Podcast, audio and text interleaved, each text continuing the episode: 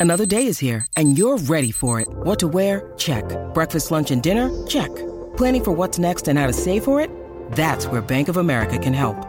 For your financial to dos, Bank of America has experts ready to help get you closer to your goals. Get started at one of our local financial centers or 24-7 in our mobile banking app. Find a location near you at bankofamerica.com slash talk to us. What would you like the power to do? Mobile banking requires downloading the app and is only available for select devices. Message and data rates may apply. Bank of America and a member FDIC.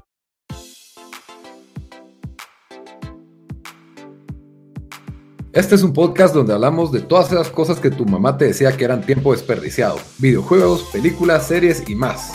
Somos tres amigos de toda la vida que hablamos apasionadamente de todo lo que nos gusta y más que mantenerte al día con noticias, vamos a compartir nuestras experiencias y recomendaciones.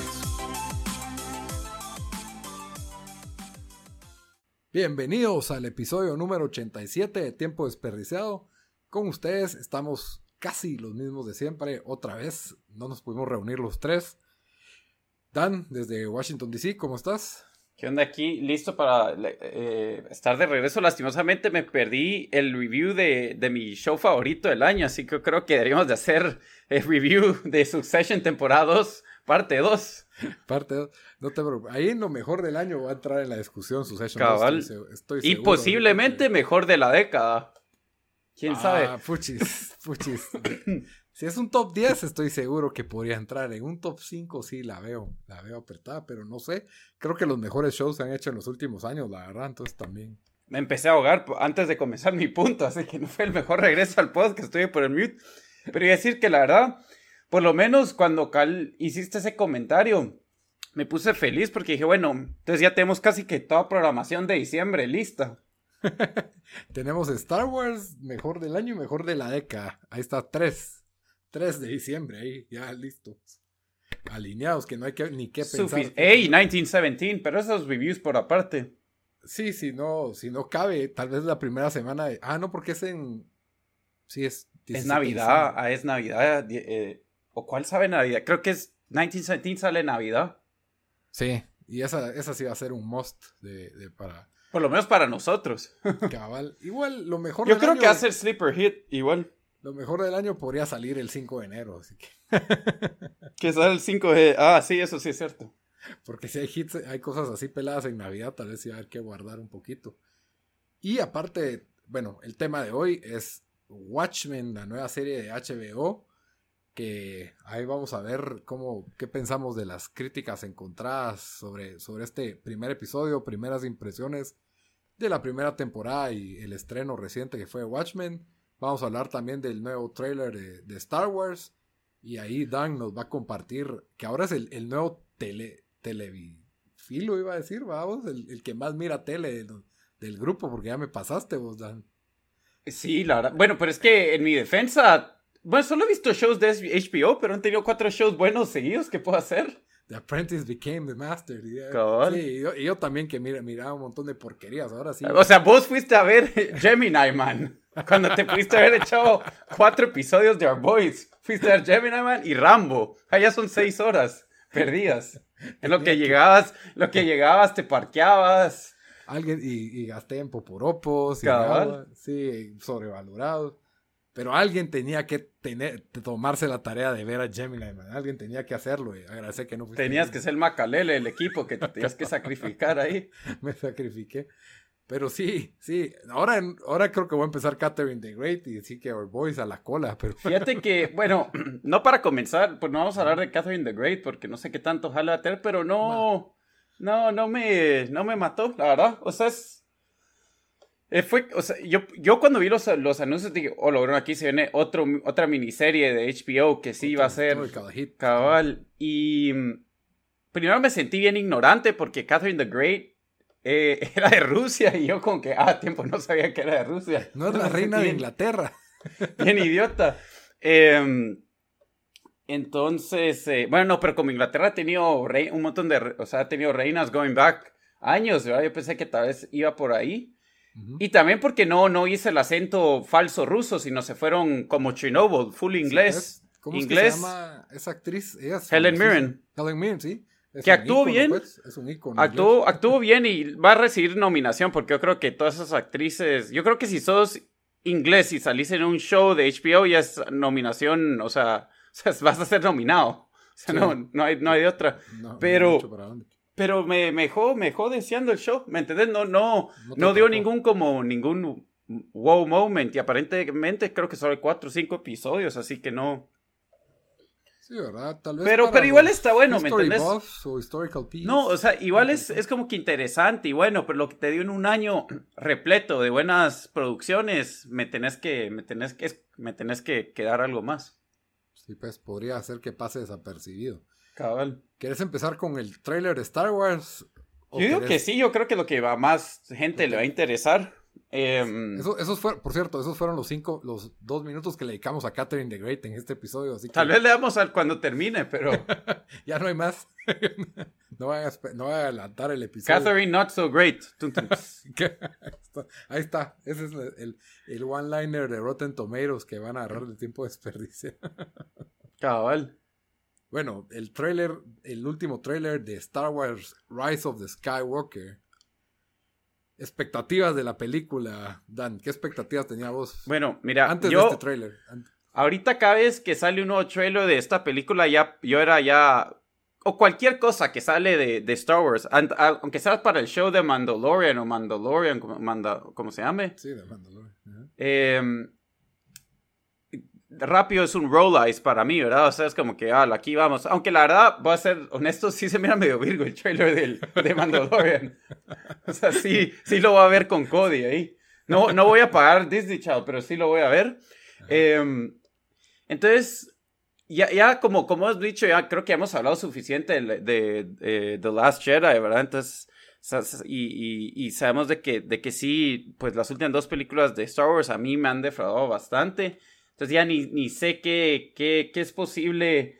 Eh, o sea, esta película no me tenía tan emocionado. Eh, dos cosas que me emocionaron era cuando me enteré, porque vos me dijiste que el que, el que la va a hacer es. Em, ay Dios, ¿quién, la está haciendo? Tengo, se me va J.J. Abrams. Sí, J.J. Abrams. Entonces, em, que para mí hizo un buen trabajo con la primera. Bueno, la, la primera del. del... de esta saga. Sí, de esta saga. Eh, entonces eso, ok, está bien. Los, los primeros dos trailers creo que están bien. Y la verdad, este, este trailer sí está bastante virgo. Eh, no, voy a mentir. No voy a decir que me emocionó. Porque es como que ya, ya, ya después que esta franquicia, o sea, ya esta franquicia creo que ha, ha, tenido casi que la misma cantidad de hits que misses, ¿verdad? Entonces, y que la mayoría de hits fueron hace años, hace 30 años, antes que nosotros nacimos. Entonces, entonces, em, no, no voy a dejar, no me va a emocionar, pero sí mentiría si no digo que subió mis expectativas. Está bien. Sí, yo igual, o sea, yo estaba resignado, no quiero ver el trailer, yo odié Last Jedi, siento que, que el daño de Last Jedi fue irreversible y no se ayudó en nada Disney con la película de Que por cierto, me, me, porque yo estoy, he dicho antes que estoy en bastante grupos de Facebook de, mm, donde hablamos de, de videojuegos y películas y cosas así. Y de repente se ha vuelto como un, como gente cree que la gente que no le gusta Last Jedi tenía como que era por era porque ah porque no les gusta que uno de los Stormtroopers era negro porque eh, la eh, cómo se llama la la, la chava la que Rey. Rey y o lo hicieron porque, ah, que, que solo son haters y que no sé qué.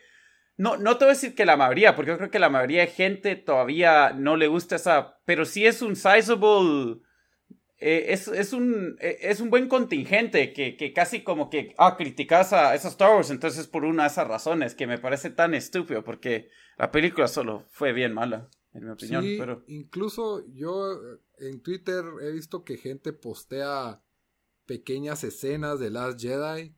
Y a veces me acuerdo de pequeñitas escenas que siento que son rescatables, pero. Pero al mismo tiempo, sí, la película en general fue, fue mala. Hay que recordar que esta película tuvo en. Por ejemplo, solo para referencia en Rotten Tomatoes, la audiencia. Obviamente la certificaron fresca porque Disney. Yo no sé, yo creo que tienen comprado todos los críticos de Rotten Tomatoes, ¿verdad? Pero esta película tuvo de audiencia 44%, que es podrido para hacer una película de Star Wars. Ninguna de las otras tiene un rating tan bajo de audiencia. Creo que tal vez la de Han Solo, no, no, no me recuerdo bien. Pero, pero sí, el, el, lo, inútil que fue esta película en aportar a la trama, el trato que se le dio a Luke. Bueno, dejando eso de lado, que mis expectativas estaban por los suelos. Por ahí la idea de que J.J. Abrams regresaba me emocionaba. O sea, me parece buena. J.J. Abrams me parece que no es el mejor. O sea, hace cosas. Hace, es bueno para empezar historias. Pero si recuerdan Lost, no se olviden cómo terminó esa porquería. Así que también y, Star Trek, digamos, la tercera entrega de Star Trek tampoco fue muy buena. Entonces. ¿Tiempo el que tuvo que ver con Lost? Él es el creador y director de, Lost. ¿No es Lindelof? No. Sí. Abrams es el de Bad Robot. Él inventó Lost, básicamente. Eso fue lo que lo puso en el mapa.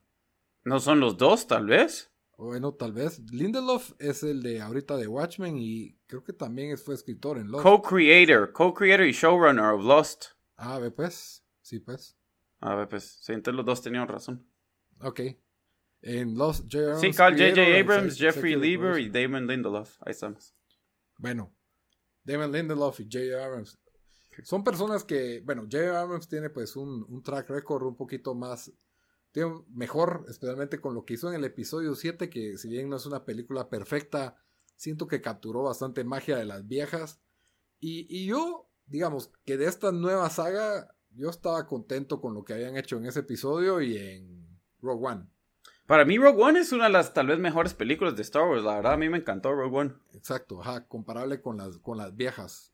Eh, las viejas me refiero a las de los 70, no a las precuelas del, del final de los 90 y 2000 que esas creo que el mundo quiere hacer, hacer pensar que no, que no existieron. A mí no, no sé, creo que no me molestan ya tanto después de que todo el mundo las ha trashado tanto ya. Ya creo que es como que, ah, bueno, ese era el Star Wars de esa época, pues, no.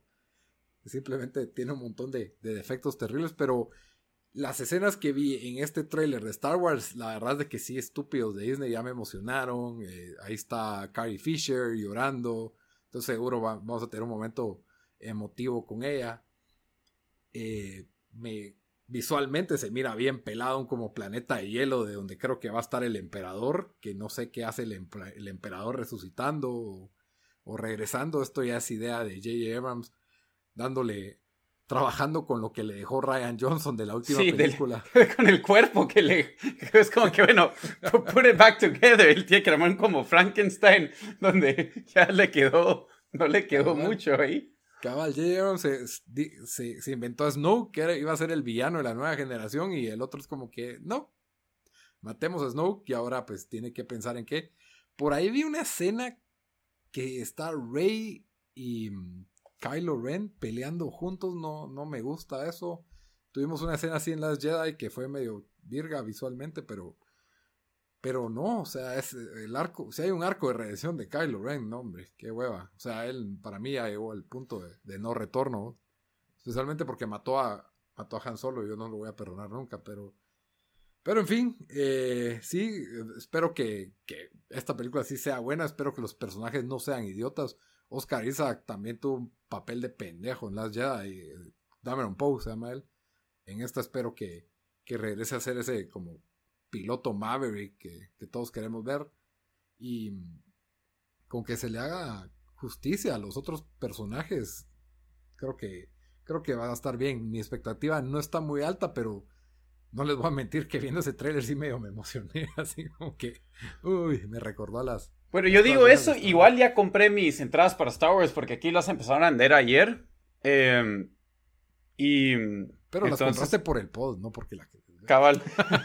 Pero igual la tengo ahí. Compré para, para el jueves y para el viernes porque no sé, no sé a cuál voy a poder ir. Entonces ahí la puedo, pues puedo devolver mi compra cuando sepa, cuando sepa cuál puedo ir y a cuál no. Sí, yo todavía tengo que pensar si quiero verla. todavía no hay preventa aquí, pero no sé, me ha gustado verlas en 4DX últimamente. ¿Ah, en serio? A mí sí, estas, las de Star Wars siento que sí se disfrutan en 4X. Yo sí no puedo. No, yo la compré en 2X. ¿Saben? Porque con esa membresía que me compré del, del cine aquí, si agarro 3, 3D, me cobran 4 dólares más. Y si no, pues no me cobran nada ahora. Entonces. Ah, dijiste 2X. pues eso es o no. 2X, ¿cómo se llama? no sabía que se llamaba 2X. Pues, o sea, no es, no es 3X, pero le llaman no sé qué cosa. No, es 4DX y 3D, pero 2X es como... ¿Es normal? se- Semi-hardcore porn. No sé. Ah, No sé por qué pensé en eso. Me acuerdo que antes era como que 2X. ah bueno, 2DX tal vez, entonces no sé. Tal Yo vez. solo vi, que, solo vi que no era 3, 3, 3D. Tal vez el sonido o 3X, algo así, sí, sí. Pero bueno, yo creo que hay suficiente del trailer de Star Wars y, y vámonos al super episodio de Watchmen, una de las series De más un, de un creador de Lost al otro creador de Lost, a. Damon Lindelof. Damon Lindelof y Watchmen es una, era una de las series más esperadas del, del año en nuestras listas, ¿verdad? Que veníamos comentando. A todos aquí nos encantó la película de Zack Snyder que salió en el 2008, no me acuerdo cuándo salió. Sí, En fin. es mi, probablemente de mis, de mi película de, de mm, superhéroes favorita. Eh, todavía creo, tal vez no sé, tendré que pensarlo, pero sí. Sí, y, y, pues yo nunca terminé de leer el cómic por completo. Por Yo lo, yo lo tengo aquí y, y leído un capítulo. Lo compré hace- pero lo compré hace tres meses, entonces todavía tengo chance. Cabal. Y, y la verdad es de que tal vez algunos fanáticos aún critican esa, esa película de Snyder. A mí me encantó. En persona a mí me encantó. Me, me fascinó. A mí El- también, o el sea, que nos pintó de Watchmen. La, también el hecho de que no hayan exprimido esa franquicia creo que hizo bien. O sea, una película nos dio... Pero, pero vos sabías por qué lo han hecho, porque ya parece que en los cómics parece que lo han hecho más. Aparentemente, Alan Moore, eh, que es el creador de Watchmen, em, él, él, o sea, nunca permitió, bueno, no es que no permitió, pero siempre estaba en contra de que se hiciera esto, en, o sea, que hicieran algo más, porque él, porque él dijo de que lo que, o sea, de que él con querer hizo esto, que fue una historia que terminara, ¿verdad? Y que no se volviera como los cómics que son, que, que, que, que él critica eso de los cómics. Según el artículo que leí, no soy experto en Alan Moore, así que tal vez alguien me corrige, pero según lo que leí, eh, sí, él, él le da risa de que se vuelven estos como, estas casi que novelas que hay en Estados Unidos que dan 25 años y es la Eso misma novela. ¿verdad? O sea que, cabal. Entonces, y aparentemente eh, a él le mandan los royalty checks de la película y él los regresa, nunca los ha cashed. O sea, así de, de fanático es. Eh, y incluso no fue hasta, creo que después de la película o antes, pero fue en los 2000 que hicieron eh, un, un como pre-Watchmen, ¿verdad? Que, de qué pasó antes y, y después hicieron como un, una saga que iba a continuar lo de Watchmen, entonces, pero, pero se tardaron años en hacerlo, ¿verdad? Y él siempre está en contra de eso. Sí, pues como una precuela. Y, y creo que la película también salta adelante de su, de su tiempo. Ya habíamos tenido películas de X-Men en ese entonces, pero yo sentí que la de Watchmen visualmente tenía otro nivel. Es, eh, Zack Snyder venía a hacer 300 y creo que Soccer Punch antes de haber hecho Y es-. Y es, y, y a menos que me esté olvidando ahorita el timeline, pero para mí creo que fue la primera de las primeras películas de, de basada en cómics que, o sea, que es casi que para adultos, ¿verdad? O sea, que, que no sé, que toma, toca temas más serios y, y no sé, o sea, sí tiene, porque era rated R, ¿o no, la película? Sí, sí, rated R, sí. Sí, o sea, sí, sí se sintió diferente, ¿me entendés? Cuando uno está acostumbrado a, a estas películas casi que para niños. Sí, y creo que fue, se facilitó eso porque todavía no teníamos Disney metido en esto. Entonces no había esa expectativa de que hoy es de superhéroes en el cine, tiene que ser para, para todo público, tiene que entretener a, a todo el mundo. Y para mí es la, la ópera prima de Zack Snyder. Creo que no, no, no ha tenido ninguna otra mejor película que esta. Pues, o sea, a mí 300 me gustó la primera vez que la vi y nunca más. La verdad, la segunda vez que la vi me pareció como que, ¿por qué me gustó esto tanto la primera vez? Yo no, yo nunca ni, yo ni vi la, no, nunca la he visto, pero... Ah, pues sí, es, creo que fue la primera vez era algo que nunca antes habías visto yo y, y fue chilero verlo y de ahí es como que todo el mundo abusó de este estilo de cámaras Es que es lo que pasa, o sea, en su tiempo también fue fue groundbreaking, ¿verdad? O sea, como es como The Matrix, ¿verdad? Y alguien mira ahora The Matrix y, o sea, ya esos efectos ya no se van a sen- ya no, ya no van a ser igual que Es antes. como que esto es el cliché de los clichés, pero no, ahí es donde nacieron los clichés, pues, o sea. En fin, venía la, la serie de HBO de Watchmen que no iba a ser digamos, un reboot de la, de la, de la película, ni, ni iba a ser como que más basada en el cómic, ni nada. A mí lo que me parece que es, es una secuela. Vos estabas diciendo que el autor dijo que no era secuela, Dan.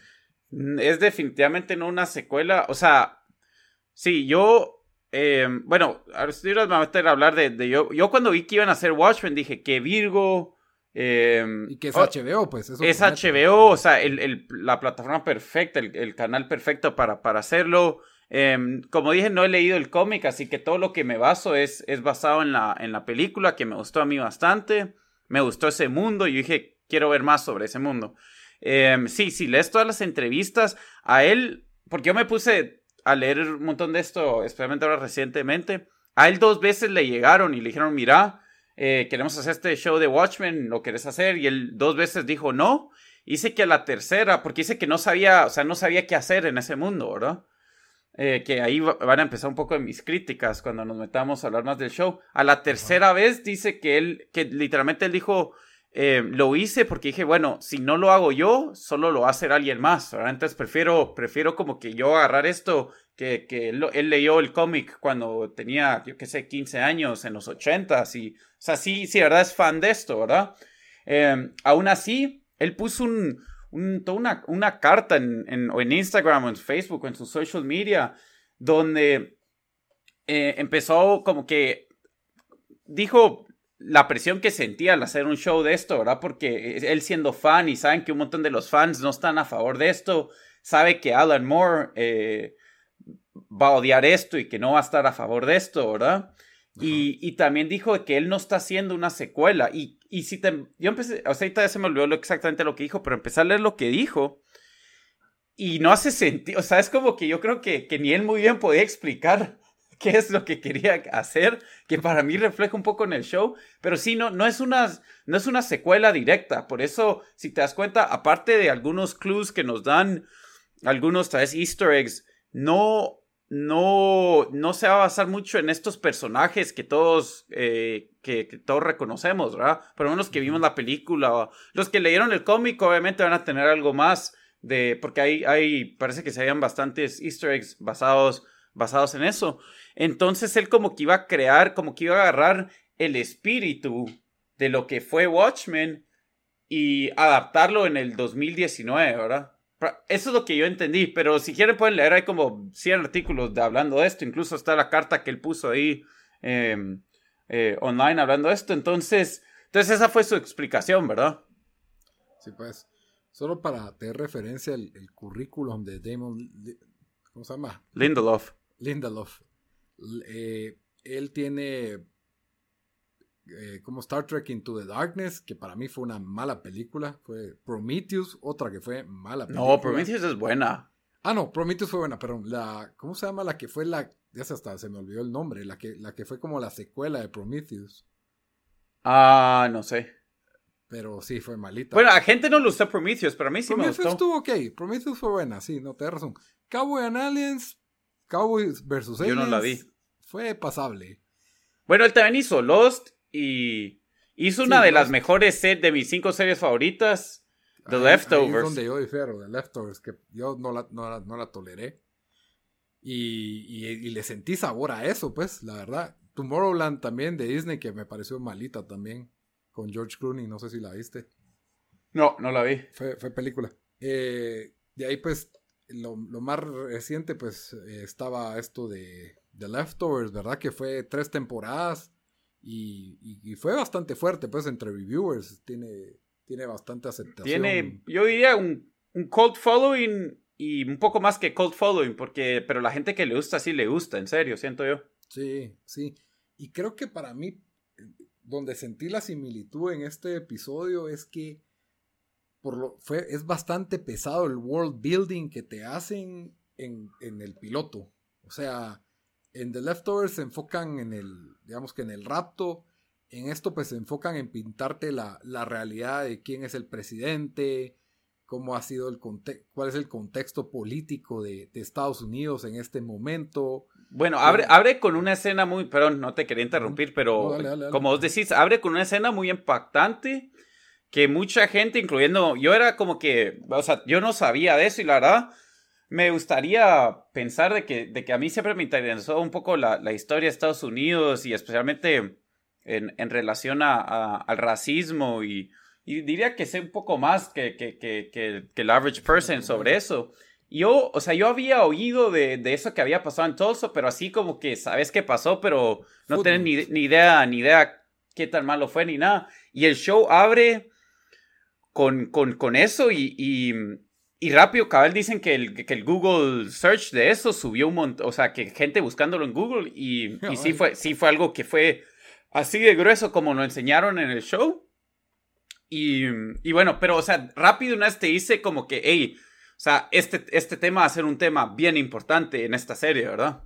Sí, es en Tulsa en 1925, si no estoy mal. 21, algo así, ajá, por ahí. Bueno, 21.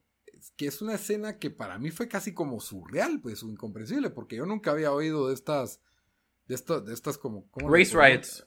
Sí, ajá, Así le llaman, se llaman, se, llaman el Tulsa Race Riot. Ok, Tulsa Race Riot, que es como protesta de raza. Sí, pero igual no fue ni tanta protesta, fue más como una medio masacre de, de raza, porque, o sea, literalmente la, eh, pues se le conocía a esta ciudad como, bueno, y ahí lo pusieron en la, en la tele, pero después me puse a leer más, era, era la, la, según entendí, sí era la, la, eh, uno de las, de las ciudades o los pueblos, eh, de, de, afroamericanos o de negritos más, más eh, wealth, ¿cómo se dice? Más próspera en Estados Unidos, sino la más próspera. Y literalmente, o sea, por, por un caso, mm, la verdad medio raro y que no se sabe si fue, si fue de verdad o no.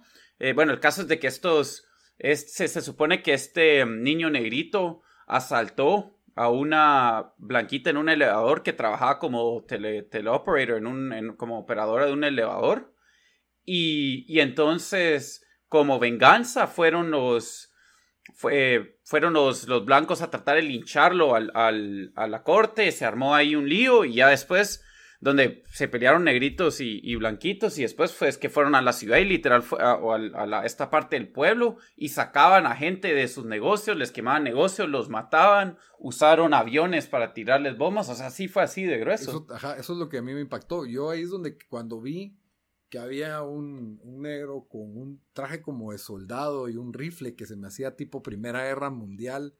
Y de ahí ves esos aviones, yo dije, esto no puede ser real, pues. Sí, porque te, da la impresión que fue...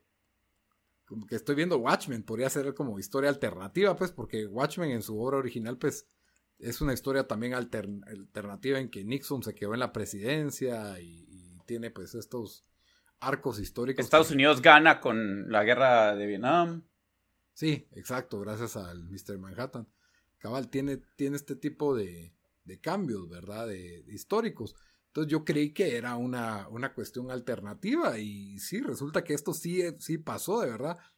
En esa primera escena es bastante impactante, como vos decís, y la producción es de 100 puntos, pues, o sea, sí, se siente que es una, una escena de guerra. Ahora, ¿qué va a tener que ver esta escena con la trama de Watchmen? No nos lo dieron en el piloto. bueno, y, no solo vamos, hubiéramos dicho spoilers, ¿verdad? Pero sí vamos a estar con spoilers. Esos fueron los primeros tres minutos del show, pero ahorita sí ya no. Va de, va de eso y la siguiente imagen, que ya fue donde me empezó a molestar el show, es enseñan a este policía negrito em, con miedo a casi que a parar un carro eh, donde no puede, tiene que pedir permiso para sacar su pistola y, y pues lo balean ahí, ¿verdad? un, un pues como nos enteramos, un miembro de, un grupo, no de la KKK, porque después le llaman, eh, no el KKK, pero le llaman el Seventh Carol, y verdad que es, me imagino que un offshoot o como el KKK en ese mundo. Sí, y que está como que tienen una inspiración en Rorschach distorsionada, por supuesto.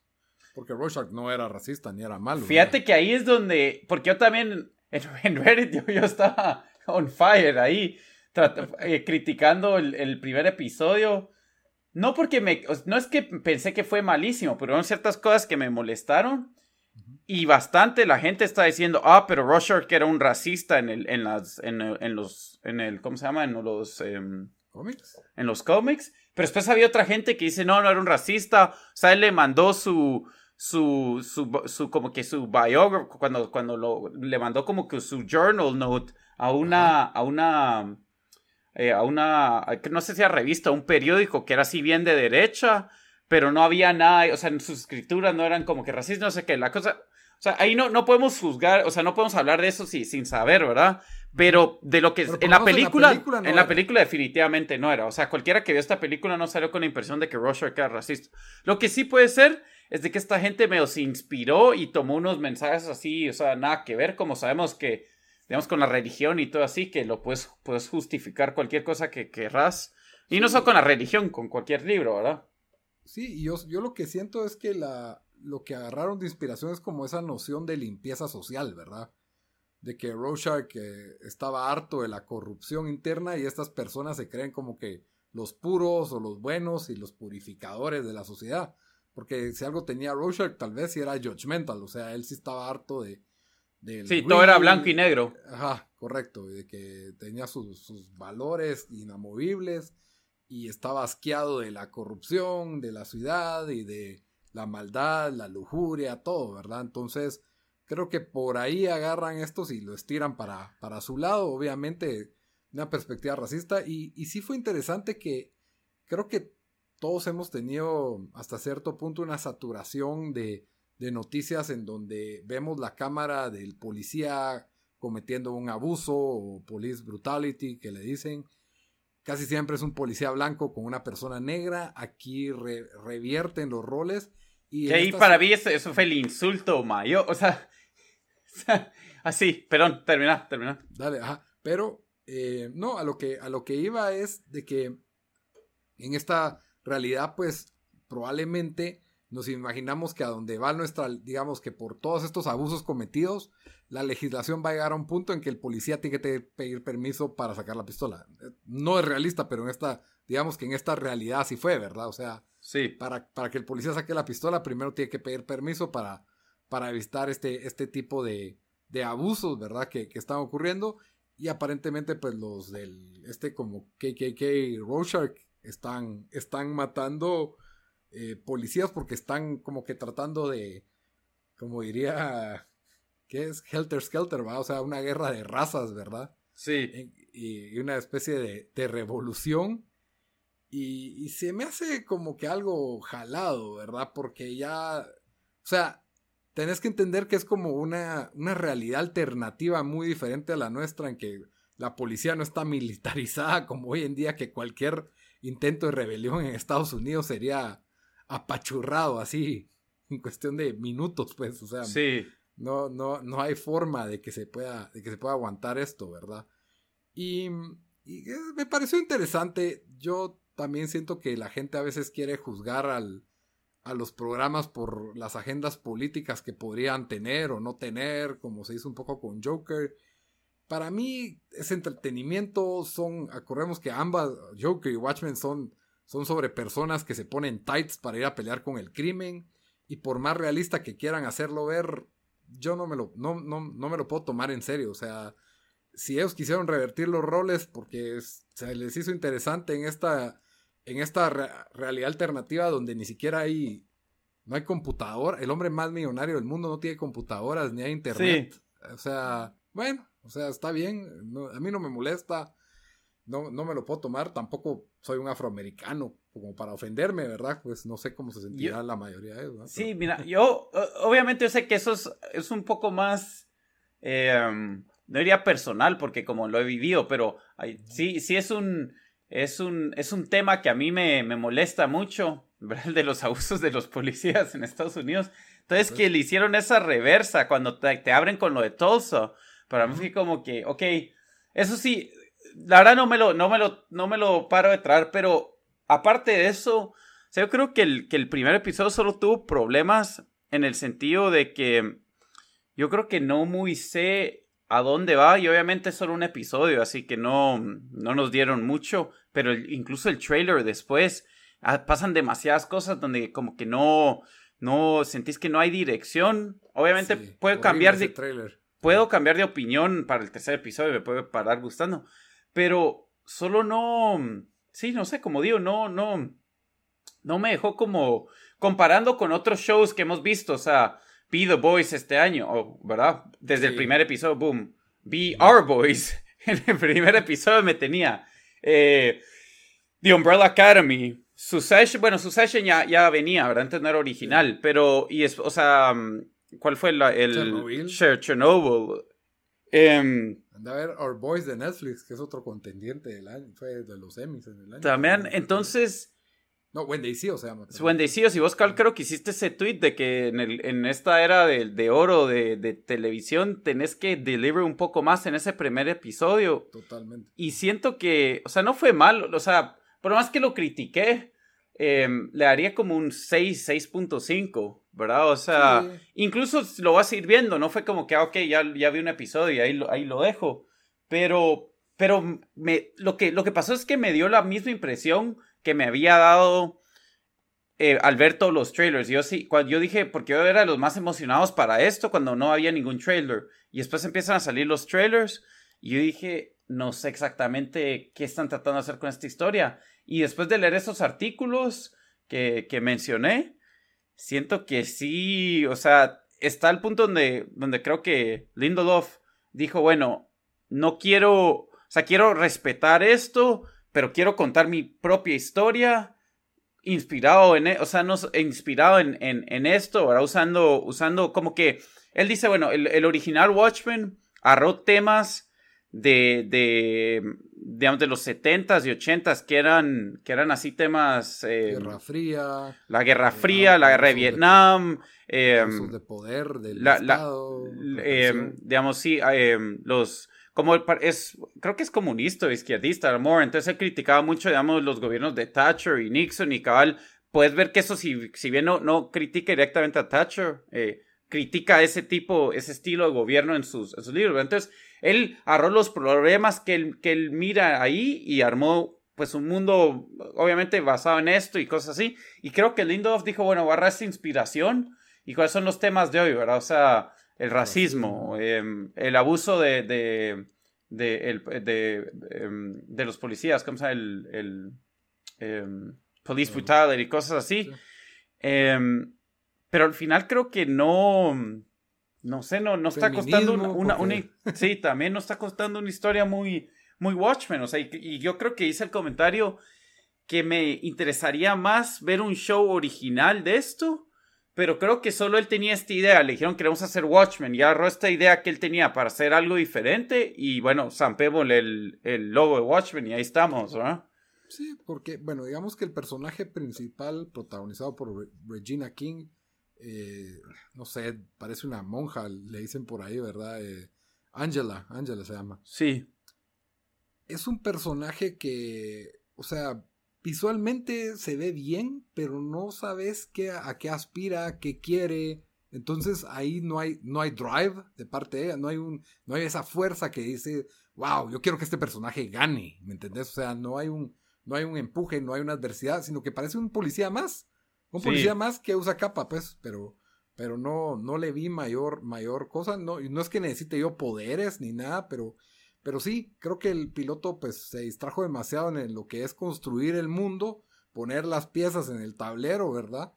Y no hubo una construcción de historia que, que te atrapara, ¿verdad? O sea, sí ves sucesos impactantes, tenés buenas escenas de acción, la, la escena en donde se van a meter a la base de los Rorschachs y cae un, como avión del cielo y se balacean, es- está buena y por ahí ella pues es toda badass.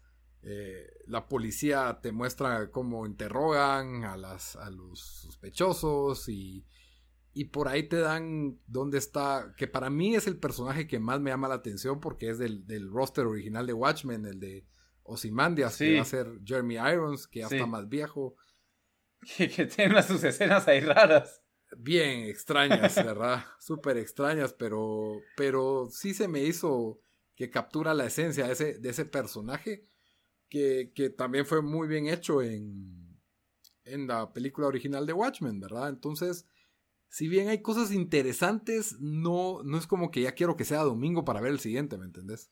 No hubo ese, ese, ese enganche que debió haber tenido esta, esta serie que han tenido los shows de, de HBO, ¿verdad? Más que creo que para los que son fanáticos de cómics y que están esperando ver algo de Watchmen, es el tipo de público que no quiere ver algo, no sé, por lo menos a mí de Leftovers, no, A mí me encantó Leftovers. pero Era un slow burn, o sea, era, era lento. o sea, no, era, no empezabas boom, boom en los primeros 10 minutos. Entonces aquí como no nos hicieron claras las diferentes... El otro personaje principal fue Don Johnson en este episodio. Y spoilers, ¿verdad? Pero se muere ya... Inmediatamente. Ajá. Al final del primer episodio. Que para mí sí terminó bien. O sea, sí es una sorpresa. También con ese negrito que como entendemos debe ser el, el niño que sobrevivió o el bebé de la escena del, del principio. Sí, algo va a tener que...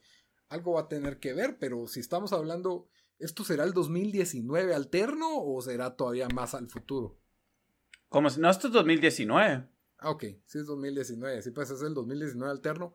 Y de nuevo, otro lugar alterno donde no hay internet y smartphones, que a mí eso no me gustó en Umbrella Academy. O sea, es como... No sé, se me hace como una excusa de los escritores para poder... Pero The Umbrella Academy creo que sucede en los 80s en el cómic. Sí, pero nunca, nunca te dicen esto. En, el, en, el, show te dicen que en los 80 nacen. Sí, eso es cierto. Ajá. Entonces eh, tienen que tener 25 años por lo menos después. Entonces. O 30 tal vez, ¿verdad? Ya estamos en el 2018 y, y están yendo a la librería, a la biblioteca para buscar información y no pueden hablarse, no se pueden avisar, mira, ya van para allá o vamos para acá porque no tienen teléfonos. Entonces eso crea situaciones difíciles y complicadas que le facilitan al escritor, pero para mí es como que eh, es, gana, es la gana de la gana de facilitarse el trabajo, ¿verdad? De no, de no, tan fácil que es, ah, no hay señal aquí o me rompieron el celular antes de, ¿verdad? No sé. Porque como que los celulares resuelven mucho, ¿verdad? Y otra, otra cosa, ajá, otra cosa que yo sentí es de que la, la, la personaje principal, y obviamente es primer episodio, pero sí medio nos la presentaron como una holier than thou character, ¿verdad? Un poco así como. No sé. Y. Y en, en el. En Watchmen, o sea, todos los, todos los superhéroes de ahí, o sea, algunos son de una vez personas malas o que cometieron actos horribles, asesinatos y todos. O sea, son, son personajes con bastante defectos, ¿verdad? Em, y creo humanos. bastante humanos. Eh, bueno, y The Comedian era de una vez medio monstruo, ¿verdad? No, eso sí. Y, o sea, lo, que hace eh, o sea, Doctor Manhattan, ¿verdad? Que, que, que o sea, después, que después, o sea, que si bien es medio bueno, se siente mal de que mató, mató a mitad de Vietnam o no sé cuántos mató. Sí, y que no hace lo suficiente por salvar gente también. Entonces todos como que rápido te das cuenta que, que sí, o Rorschach, que también pues tiene su, vive por su código, pero su código tal vez no, no siempre es, el mejor. Cabal. Entonces, em, me dio, y obviamente, como digo, es primer episodio, pero no, no sentí ese feeling para comenzar, ¿verdad? Em, vamos a ir cómo va, va, va, el show, pero por ahorita sí, cabal, cabal, mi, mi miedo con el, con el programa se está dando, con, el, con la serie. ¿Qué esperas de, los demás episodios? ¿A dónde crees que va esta trama? No sé, no sé, honestamente me dejó tan confundido el, trailer que yo no, yo no, no. O sea, yo creo que eso se va a volver más y más confuso y viendo la historia de sus programas, porque yo no vi Lost, pero según todos Lost, o sea, todo se fue volviendo más, más ridículo. Sí. Em, y en The Leftovers explora, o sea, sí alterna las, o sea, un montón de veces no sabes si esto es de verdad, si está pasando algo de verdad. O sea, blurs the line entre misticismo, realismo, religión. Eh, pero va, va, eh, o sea, va bien amarrado al tema central, que es, hey, se desapareció 2% de la población del, del, del, mundo y nadie sabe qué pasó, ¿verdad? Entonces, o sea, ya va amarrada ahí, pero aquí creo que solo no, o sea, no, no, no sé, se me hace que porque es su estilo que hacer algo así, pero no sé si le va, si le va a salir, pues, no sé. Eso, eso siento yo, verdad. Creo que hace una, una serie que dejará bastante gente confundida, es mi opinión. Sí, yo creo que la trama va, se va a tratar de que, esta es mi predicción, ¿verdad? El, el señor Boyd, Ozymandias, Jeremy Irons, como le quieran decir en este momento, va a resolver el racismo en Estados Unidos. Ese va a ser su nuevo proyecto porque como que está aburrido, tiene unos sirvientes que parecen robots. No sería raro si se revela que son robots en el próximo episodio, porque los sentí como medio extraños los, los mayordomos, ¿verdad? pero creo que creo que por ahí va a ir la trama en que pues está esta guerra racial en Estados Unidos y él va a encontrar una amenaza en común, tipo lo que hizo en, el Watchmen original, ¿verdad? Él era el, el, Master Manipulator que no le importa matar el montón de vidas con tal de alcanzar un bien común o una paz, ¿verdad? Entonces, creo que por ahí, ahí va a ir la historia. Espero que no, ¿verdad? Que no va a ser lo mismo, pero, pero no, no, me, no, me, no me sorprendería si así. Y como último quisiera agregar la nota de un personaje que se llama Red Scare, que solo le dicen Red en el episodio. Es literalmente un tipo con pants rojos y un pasamontañas rojo. ¡Hala, sí! Sí, yo se lo vi. y es como que... ya ni, por, por, favor, Watchmen, espérense en crear nuevos superhéroes, pues, o sea, yo sé que no tienen que usar tights y calzoncillos, pero, pero ponerle un pants rojo un, ¿cómo se llama? Su, su chupa roja y, y de ponerle red, no sé, si se me hizo como que es el personaje más aragán de la historia, pues. Sí, y, y, hasta gacho se mira el character, ¿me entendés? O sea, no, no, se mira como un... No tenía como que... Porque si vas a ser un superhéroe, tiene que tener un tipo de edge, ¿no? Y cuando digo edge, no tiene que ser un badass, o sea, pero este, este no tenía nada. Era, un papa sin sal era. Y está el otro, el otro que tiene una máscara como de aluminio, no sé cómo decirle, ¿verdad? Que no sé cómo puede ver a través de ella. Él por lo menos se miraba medio interesante. Cómo Meteor Man tenía más personalidad que estos. Entonces, y, y, esta que parece monja, como que lleva un rosario o algo, no sé cuál es el ángulo de ella exactamente. Sí usa pistola y hasta usa chaleco antibalas. Era, era como un policía más. Entonces, realmente no, no le vi mucho la gracia. Vamos a ver qué, qué pasa. Y aparentemente, cuando yo digo que es secuela, no, tal vez no es inmediatamente después, pero sí siento que, o sea, la historia de Watchmen ocurrió en este universo. Sí ocurrió ese desastre nuclear. No, por eso eh, te digo, o sea, dice que no es secuela, pero la, al final del día esto es lo que es, pues, o sea, es algo que está pasando 30 años después en este mundo. o sea, por lo más, por lo más que querés decir que no es secuela, eh, así se va a interpretar. Sí, y miras pantallas donde hablan de como... De, que va a haber un documental de los superhéroes de antes, ¿verdad? Sí, no, miras un montón de referencias a eso. Sí, como easter eggs, ¿verdad? Pero bueno, yo creo que no hay más que decir de este primer episodio de Watchmen que nos dio para hablar. No sé si querías agregar algo más, Don. No, yo creo que ya dije bastante. Si no, pueden ir a oír, pueden ir a, leer mis 20 comentarios que hice en Reddit o mis tweets que hice sobre este show. Cabal, no va para tanto. Y ya miraremos si mejora el próximo domingo. Igual vamos a hablar de este, de este show cuando se acabe. Les vamos a dar nuestro review ya completo de... O a menos que algún episodio así, wow, que, que digamos tenemos que hablar de esto. Sí, tendría que ser demasiado choqueante, como que mataron a Regina King o algo así. como que, bueno, ya, ya veremos qué trae Watchmen. Y como siempre, en todos los episodios, les damos lo que son las recomendaciones. Ya no va a hablar de Lighthouse, me estás cortando mi segmento ah, de Lighthouse. Es cierto. Sorpresa, review sorpresa. Dan ya vio de Lighthouse, que no la va a traer a Guatemala nunca, pero mini review. Em, es un trailer, bueno, es una película de A24, un estudio que más se dedica a hacer películas como indie o artísticas, ¿verdad?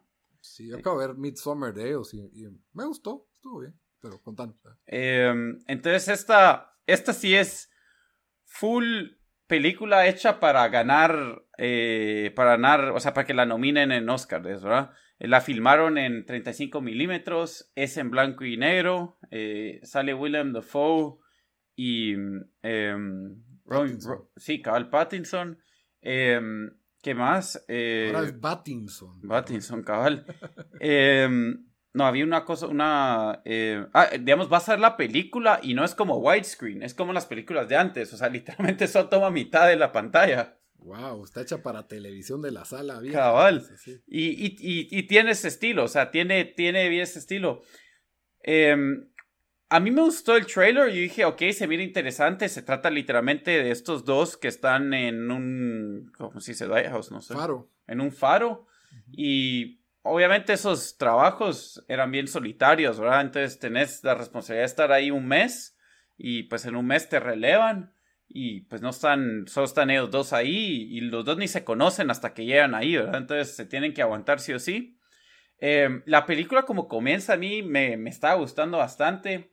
Eh, usa muy poco música, o sea, y casi que es más como en la segunda mitad y al final, o sea, todo es los sonidos y más o menos oís los sonidos de, del mar o los sonidos de, de las, em, ¿cómo se llama? De, de, los pájaros que están volando ahí, que, que empiezan a volver loco a, a uno de los, o a, uno de los, eh, de los, em, de los eh, personajes, no, de los protagonistas, ajá. Em, me gustó el estilo, me gustaba el setting, ¿verdad? Me gusta que, que, que es en un, o sea, literalmente solo eh, tienen que seguir manteniendo el faro prendido y después es ellos comiendo, ¿verdad? O sea, son esas escenas donde no, no va a haber nada más. La película es lenta, pero a mí no muy me molesta eso. Em, pero solo siento que es una película que comenzó bien y después lo que, o sea, no, no, no llegó a ningún lado. No, no, el payoff sentí que fue bastante, o sea, no, me dejó que desear. Creo que fue bastante predecible el final. Se, se vino, se, se, vio venir como, se venir desde como la mitad. Eh, no me gustó eso, lo sentí muy cliché. Em, las actuaciones sí, sí buenas, si bien para mí William Defoe actuó re bien, el que sí no, y hay unos monólogos, se echa un par de monólogos ahí buenísimos.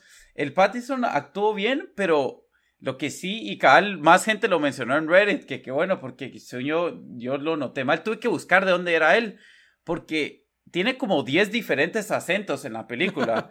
y, y, acabo, y acabo de buscar la película y se supone que, que pasa en, en New England, eh, cerca de New England a finales de los 1800 o como en los 1800.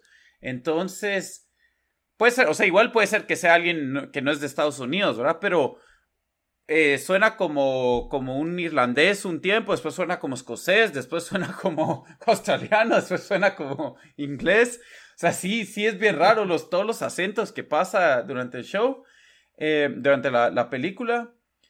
Yo, como digo, salí decepcionado. Em, tal vez le daría un 7 o 6.5. Creo que igual es película que especialmente si a gente, si a gente le gusta este tipo de películas o quieren ver una película que fijo va a tener más de alguna nominación para Oscar, mírenla, ha recibido re buenos reviews en Rotten Tomatoes de, de critics y, y, de, y los users.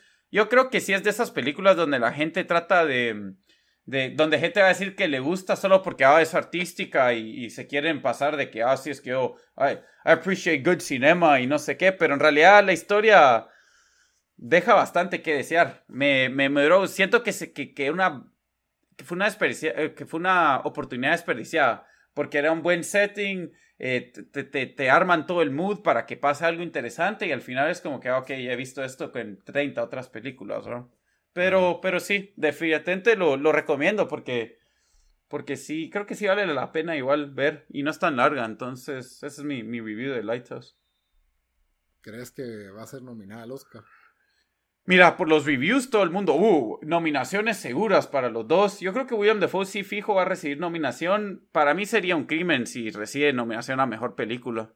Em, crimen, así, bueno, tampoco han habido tantas buenas. Eso iba a decir, la verdad, ¿cuántas ha visto? he visto, pero... Nos, digamos, me gustó The Joker bastante más. Eh, estoy pensando qué otras películas he visto em, este año. Avengers Endgame. Casi sí, o sea, casi que me gustó igual que Avengers Endgame, ¿me entendés? Que no es mala, pero tampoco me fascinó. Sí, pues, ok, ok. Está bien. Entonces ahora sí, nos vamos a las recomendaciones de, de la semana. Gracias por el review de Lighthouse sin spoilers. Y, y, sí, la vamos a ver cuando venga Guate o... o Torrenteala. Está bien. Dan, ¿qué nos recomendás para ver esta semana? Bueno, yo les traigo un, em, un documental que está en HBO, bastante corto, 45 minutos, y la verdad bastante triste. Yo casi que lloré la mitad del documental, si no casi que todo el documental. Se llama Torn Apart, Separated at the Border, y es, eh, lo acaban de este año. Em, em, es de dos familias, que una, pues una señora guatemalteca con su hija y una señora hondureña con sus hijos y cuenta la historia de qué les pasa cuando los agarra migración en los estados y los separa, ¿verdad? Y obviamente el calvario que tienen que pasar meses sin poder verse. Em, en el caso de, la, de la guatemalteca, eh, creo que se volvió un caso hasta más, eh, más, más em, que recibió bastante atención en, en, los medios, porque la hija había nacido aquí cuando ella trabajaba con un permiso temporal de trabajo hace años, hace 12 años, y casi que querían deportar a la mamá, pero sí a quedar la hija aquí, o sea, era, era o sea, es, bien triste, ¿verdad? Y, peor para la gente que es de países latinoamericanos y, y, y pues sabe por qué la gente se, se, va ilegalmente a los Estados Unidos y, o sea, la, la, la, miseria en que viven y por qué deciden, deciden pasar, o sea, arriesgarse la muerte, ¿verdad? Para, para venirse a los Estados Unidos. Es, sí es, es bien duro de ver, pero, pero para mí sí, sí, sí vale la pena. O sea, sí, sí es, sí es, está bien hecho. Se llama Torn Apart, Separated at the Border. Y ya está en HBO para streaming. La triste, la triste realidad. Va. Y mi recomendación, a ver, Dance Ainas, ¿cuál es? Es una película adaptada de cómics del año 2002. Protagonizada por Jude Law, Paul Newman, no. Tom Hanks. ¿De cómics? ¿Cuál es? Se llama Road to Perdition. Que cabal la, acabo de escucharla. Porque sí, eh, como estábamos hablando de, película, de serie adaptada, ¿verdad? Entonces, cabal, busqué, hice un Google search de adaptaciones y, fue el primer nombre. Y dije, hey, no he visto esa película en años y era increíble. Entonces, entonces aquí la traje a recordar porque realmente es una muy buena película. No sé si está en los servicios de streaming en Netflix de Latinoamérica, no está, pero aquí hay servicios alternos. Yo no sabía que Road Pain Perdition es basada en cómic. Sí, está basada en un graphic novel de este. Ahí lo voy a googlear, pero creo que es algo Collins. Y mm, que lo, lo acaba de ver hace poco. Y la verdad es una de las. Realmente, si nos podemos a pensar, de las mejores películas basadas en cómics que hay. Eh, Fijo. la actuación de Tom Hanks es excelente en esta película y es una, es una excelente historia de, de gángster de la época de la, de la prohibición, pero es más la historia de un, de un papá y un hijo, ¿verdad? Sí. Entonces, eh, definitivamente tiene mucha tensión, tiene mucho suspenso. Muy buena película, súper recomendada. Búsquenla donde, donde quiera que, que la encuentren. Si nunca la han visto, es Road to Perdition. Y creo que la otra que fue adaptación de cómics que, que ya no se discuten mucho porque no parecen que fueran adaptaciones de cómics es la de a History of Violence, que fueron como que las que salieron. No sabía que se adaptaba de cómics, pero esa es buenísima, History of Violence. sí, la de. ¿Cómo se llama? Aragorn. Se me fue el nombre ahorita. pero el argentino ese que no es. Vigo Mortensen. Vigo Mortensen, sí. sí. pero para mí Road to Perdition es una excelente película y, y como me acordé de ella, creo que es buen momento para recordársela al público y que la, que la vayan a ver. Tiene acción, tiene policía, no van a ver superpoderes ni hombres en tights corriendo, solo da la casualidad que está adaptada en una novela gráfica, pero es, bastante realista. Pudo haber pasado en la vida real, pues. Sí, fijos. Buena, buenísima película. Muy bien, entonces con eso terminamos nuestro episodio número 87. Ya saben que pueden escucharnos en todas las plataformas de audio. Nos buscan en Spotify, en iTunes, en Stitcher, hasta en YouTube, con un poco de lag a veces, pero nos buscan ahí como tiempo desperdiciado. En SoundCloud también estamos. Y en redes sociales, pues ya saben que nos pueden escribir qué pensaron del episodio, qué pensaron de Watchmen. Estamos en Facebook y en Instagram como Tiempo Desperdiciado. Y en Twitter como T Desperdiciado. Hasta la próxima, Dan. Órale, muchachos.